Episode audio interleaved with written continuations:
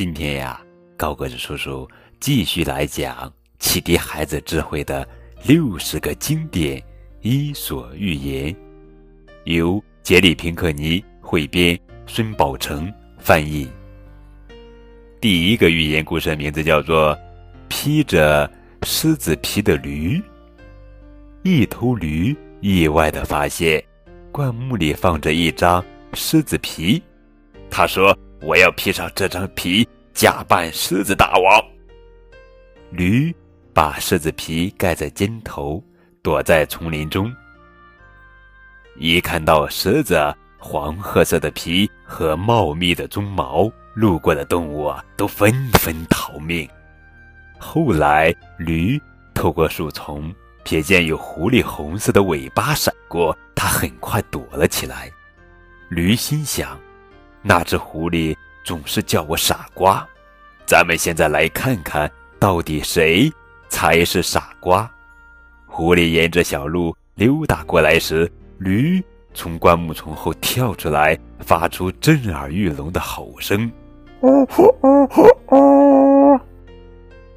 狐狸笑了起来，说道：“你要是不开口，本来只用那张狮子皮就能吓住我了。”呵呵，这则寓言故事告诉我们：外表可以伪装，语言却难以掩饰。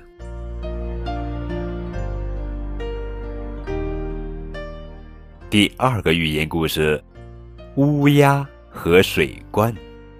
接连好几个星期都没有下雨了，小溪流和池塘干涸见底，动物们都口渴难耐。两只乌鸦一起飞去找水喝，在菜园的一段墙上发现了一个水罐。乌鸦们飞过去，只见水罐里还剩下半罐水，可是它们谁都不能把嘴伸进水罐细细的瓶颈里喝到水。第一只乌鸦说：“一定有办法喝到水，只要咱们想办法，就能找到答案。”第二只鸟竭尽全力尝试着把水罐。推倒，但是水罐太沉了，难以挪动。它咕咕地叫着，根本没希望，飞到别处去继续找水喝。然而，第一只乌鸦留在水罐旁边冥思苦想，过了片刻，便有了主意。它挑起一些小石子，一颗接一颗地丢进水罐，最后水升到了罐口边缘，接着。这只聪明的乌鸦高兴地解了口渴。这则寓言告诉我们：靠力量做不到的事情，凭智慧和耐心却能够成功。